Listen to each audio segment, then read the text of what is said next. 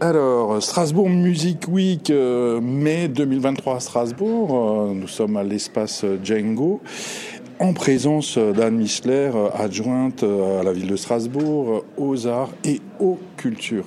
Alors, le, le rock and roll, le hip-hop, le métal, vous aimez ça?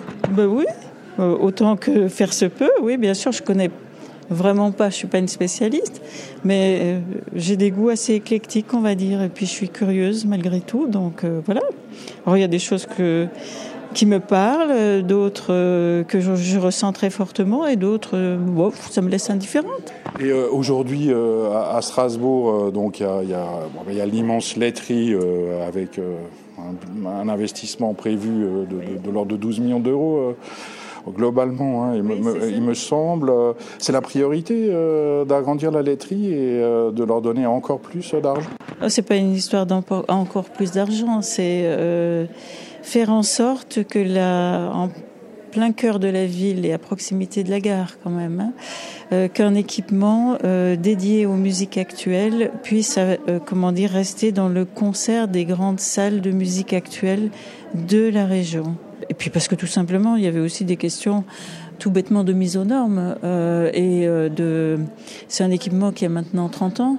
Donc il y a de toute façon un certain nombre de, d'éléments qu'il faut repenser différemment sur l'accueil du public, sur l'accueil des artistes, sur les circulations, enfin, etc. Et donc euh, la grande, cet investissement qui pour nous est prioritaire permet aussi de repenser les accès à la laiterie et de reconfigurer un petit peu euh, effectivement les cheminements euh, et de contribuer à, sur ce quartier-là à euh, une sorte de rénovation urbaine du quartier. Voilà. Donc c'est un point de départ et par ailleurs puisque la laiterie fonctionnait beaucoup avec le club euh, pour pouvoir agrandir la grande salle. Enfin, ouais, on sort le club et on l'installe euh, quelques dizaines de mètres un peu plus loin. Donc ça devient un deuxième élément de pôle euh, sur l'émergence des, des, des, musiques actuelles. Vous l'installez chez le voisin sans lui avoir demandé son avis. Enfin, il me semble. Ça c'est la polémique. Non, non, c'est pas aussi. Enfin voilà, c'est caricaturé. J'adore les, les, caricatures. et je comprends bien cette volonté, mais et tous les, les autres euh, autour, tous les petits, les, petites associations euh, qui vont euh, pleurer parce que elles, elles n'ont pas des millions d'argent public qui tombent du ciel.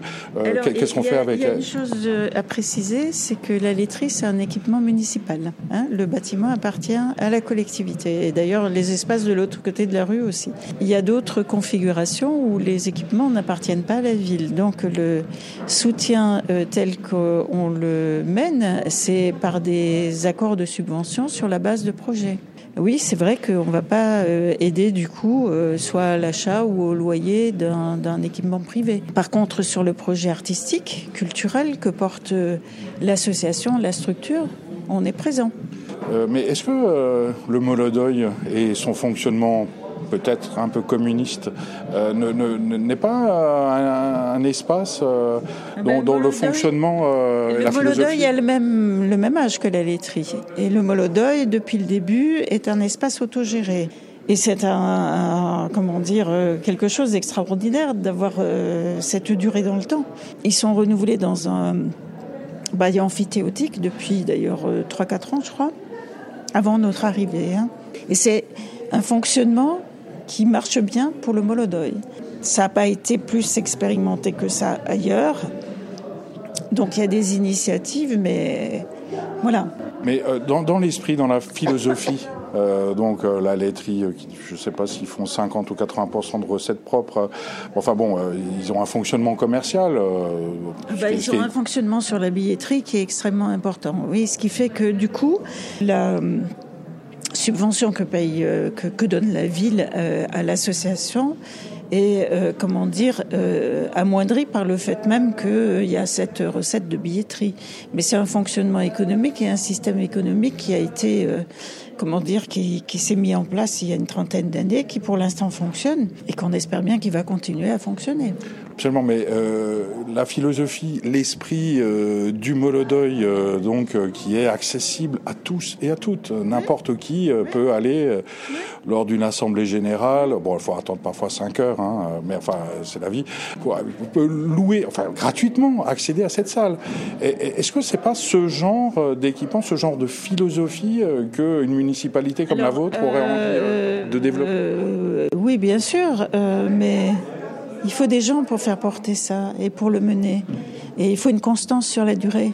Euh, et ça, c'est pas forcément donné à tout le monde.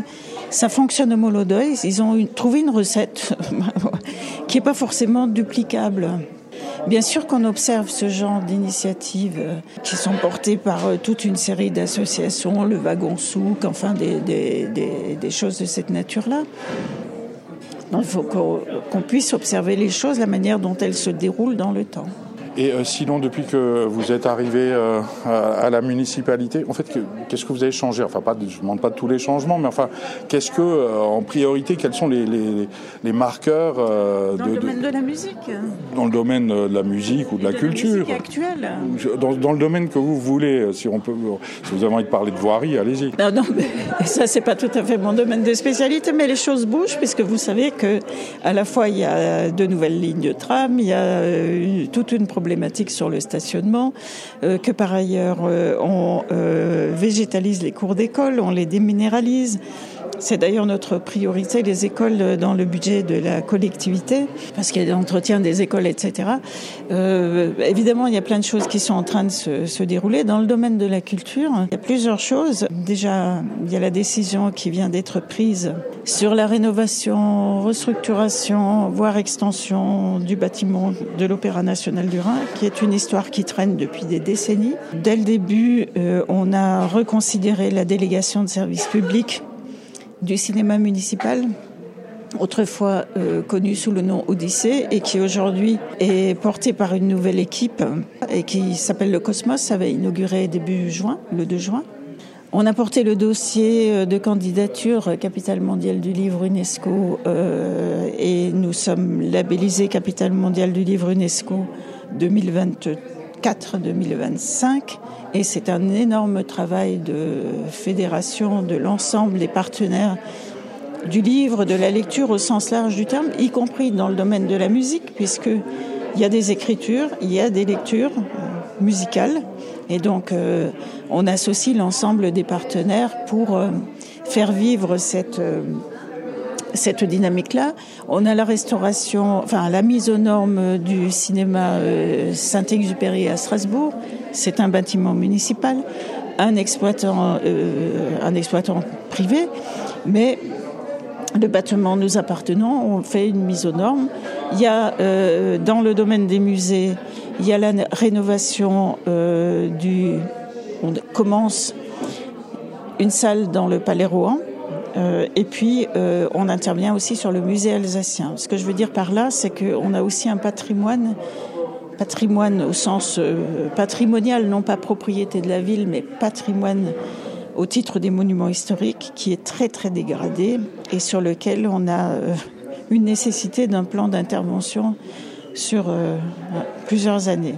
Bon, allez vous retaper le patrimoine, mais ça la droite le fait aussi. Elle l'a pas fait. Je suis désolée. Elle aurait pu. Mais elle l'a pas fait. Elle ne l'a pas fait.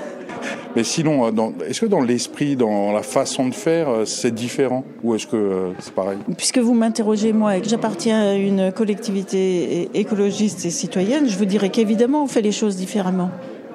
Après, c'est la perception qui en est donnée, c'est-à-dire que faut pas oublier qu'on est arrivé dans une période qu'aucune municipalité n'a jamais connue, c'est-à-dire deux années de Covid.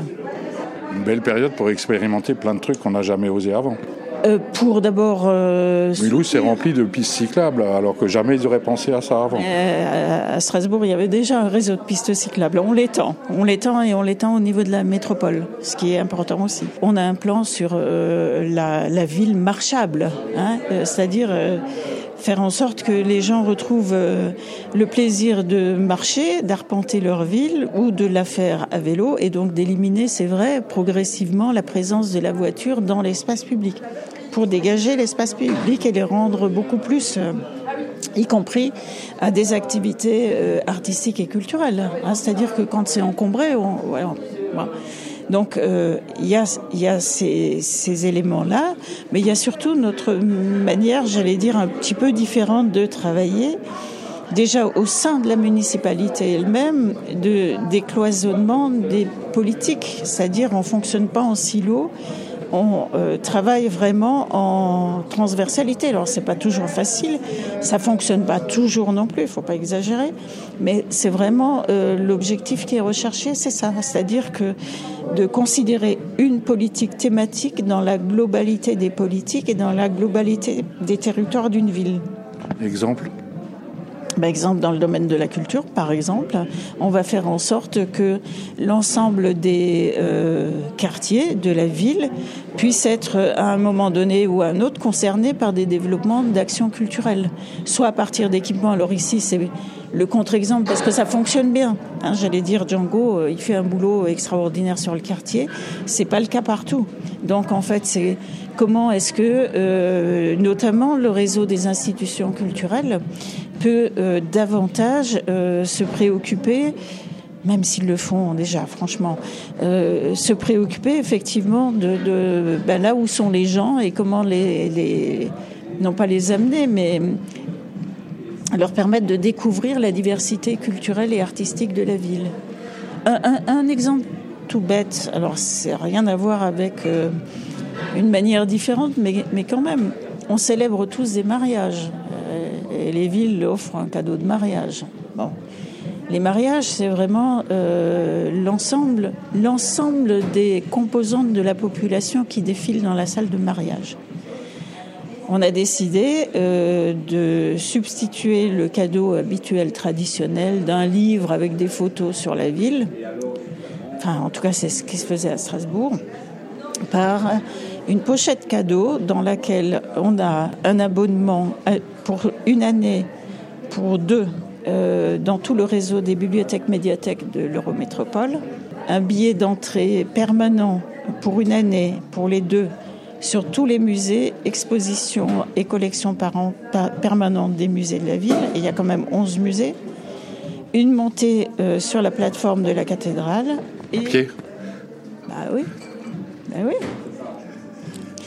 Et euh, une, euh, un fragment, enfin une copie euh, en grès d'un euh, fragment d'une rosace de la cathédrale de Strasbourg.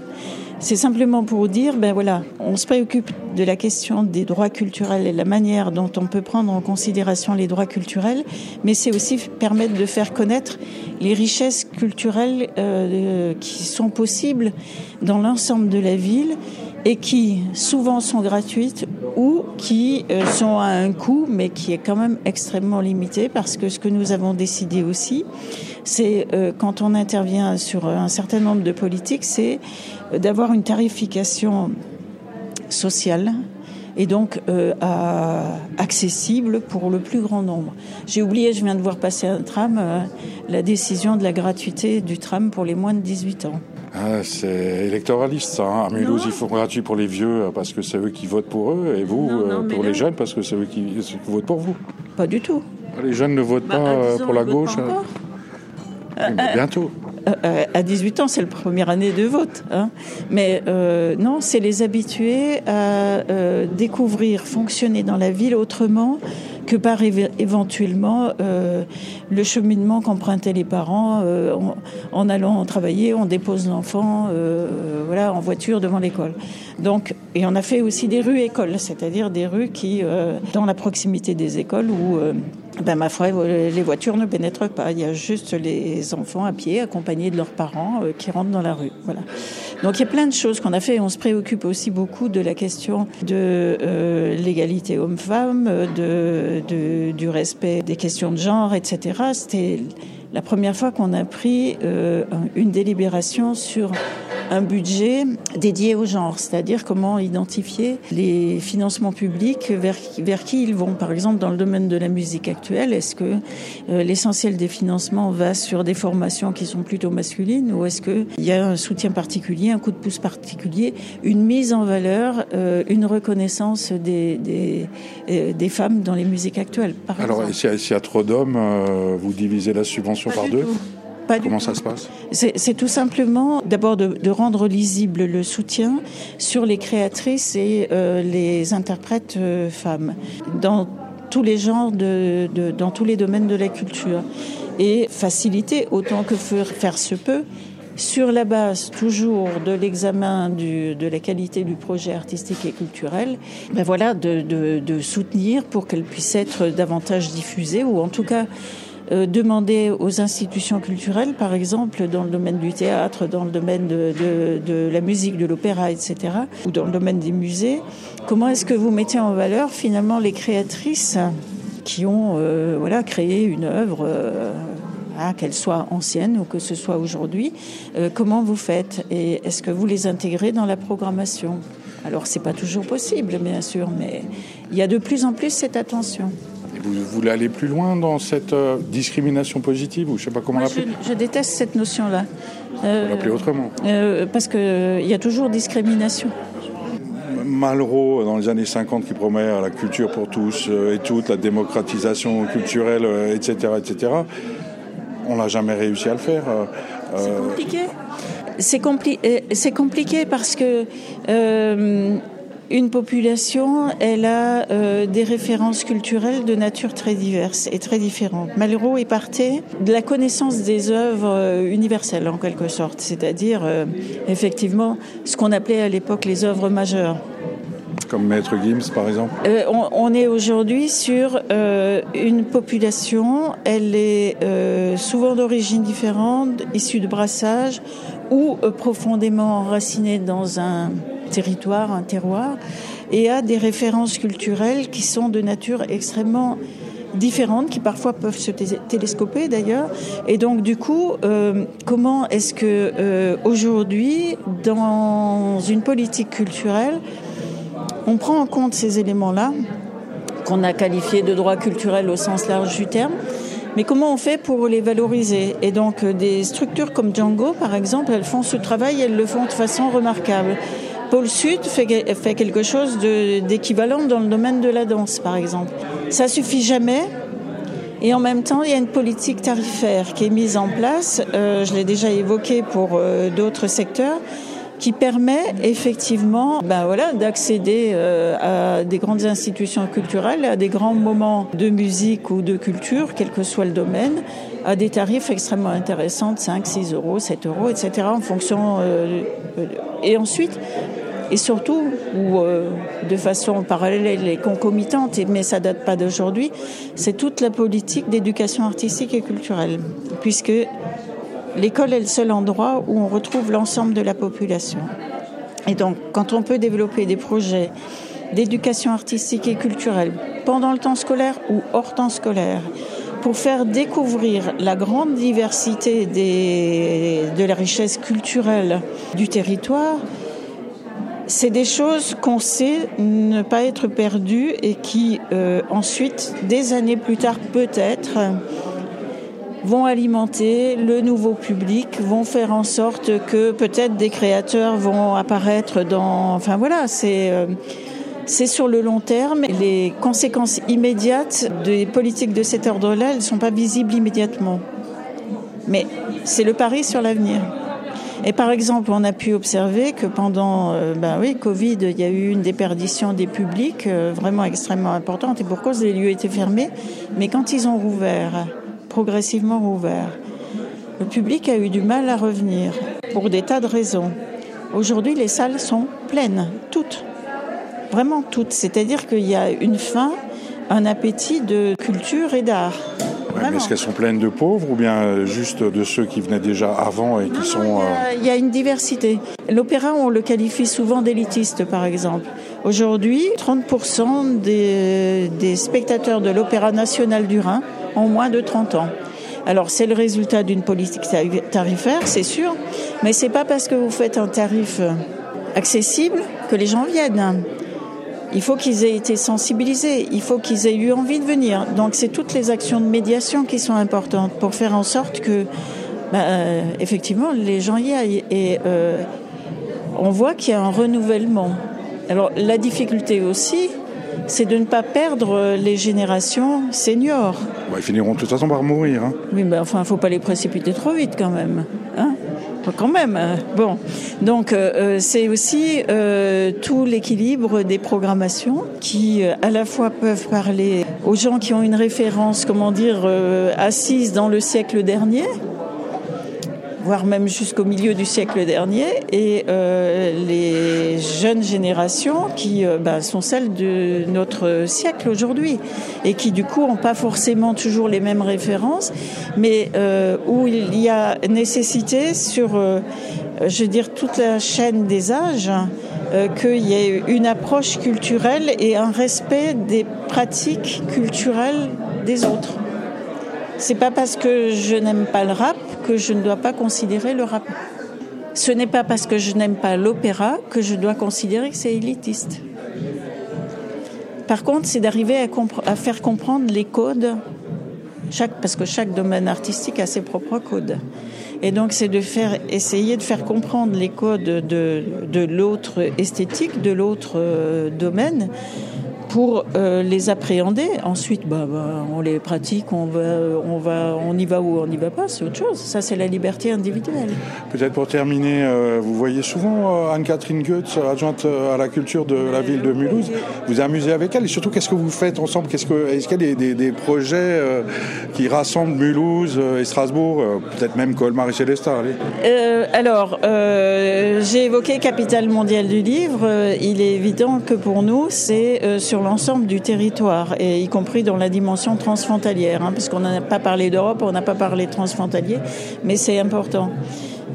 Catherine Goetz, comme Michel Spitz, nous sommes euh, tous les trois présidents et vice-présidents de l'Opéra national du Rhin, qui est quand même quelque chose d'assez exceptionnel et qui n'a jamais été euh, copié ailleurs.